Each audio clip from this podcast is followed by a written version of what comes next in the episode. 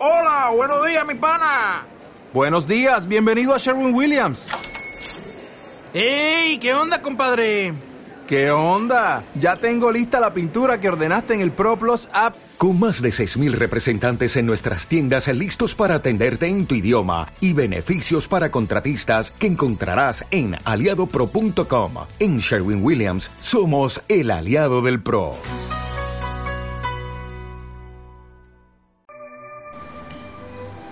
Estamos abriendo este programa para presentar el podcast de la doctora Amalia Gómez Cotero, quien es especialista en el tema de autismo, con una experiencia de 10 años.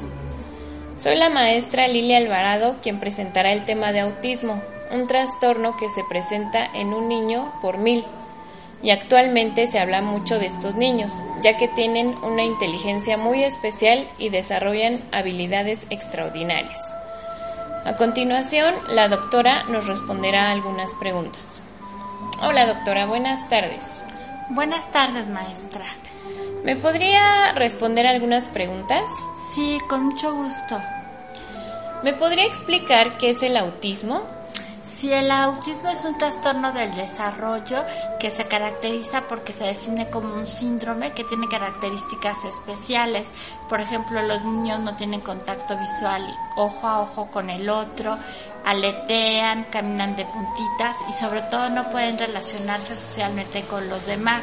Pero es muy importante subrayar que es un síndrome porque tiene estas características que lo distinguen de otros trastornos. Ah, ok. ¿Cómo se clasifica dentro del DSM-5? Bueno, el DSM-5 actualmente hizo varias, varios cambios y lo está clasificando como un espectro autístico.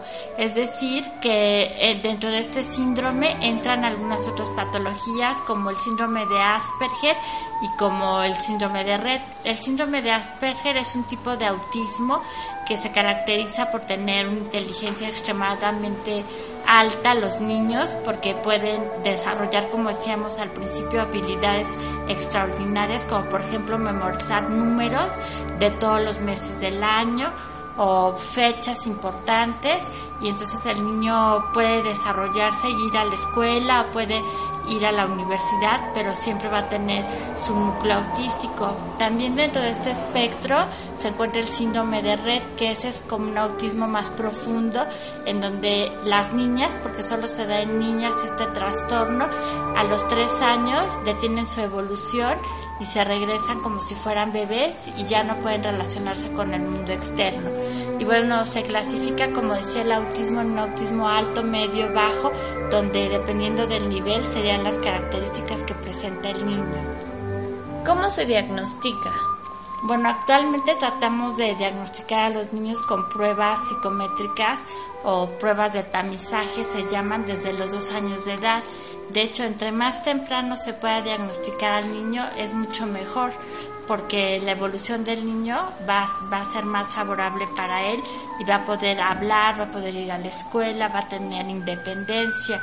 Y bueno, hay otras pruebas que miden el desarrollo cognitivo del niño, como por ejemplo eh, las habilidades motoras, las habilidades eh, de lenguaje, de percepción, de atención y cognitivas.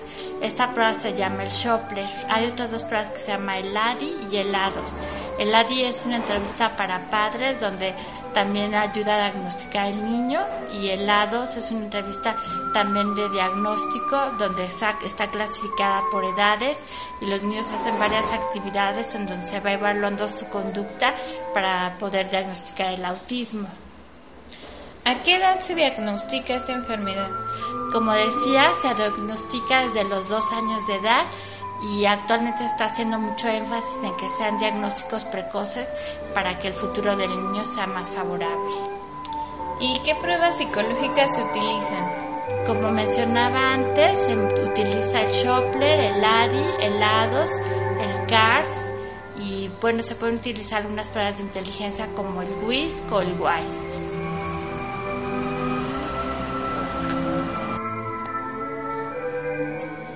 Pues muchas gracias, doctora Amalia. Este, damos los datos de la Clínica Mexicana de Autismo, que está en la colonia Miscuac, en Bandic 66. y en los próximos podcasts se, hablaré, se hablará sobre casos clínicos y la forma para evaluar a estos niños y su proceso terapéutico. Muchas gracias. Sí, al contrario, ustedes, gracias por la invitación.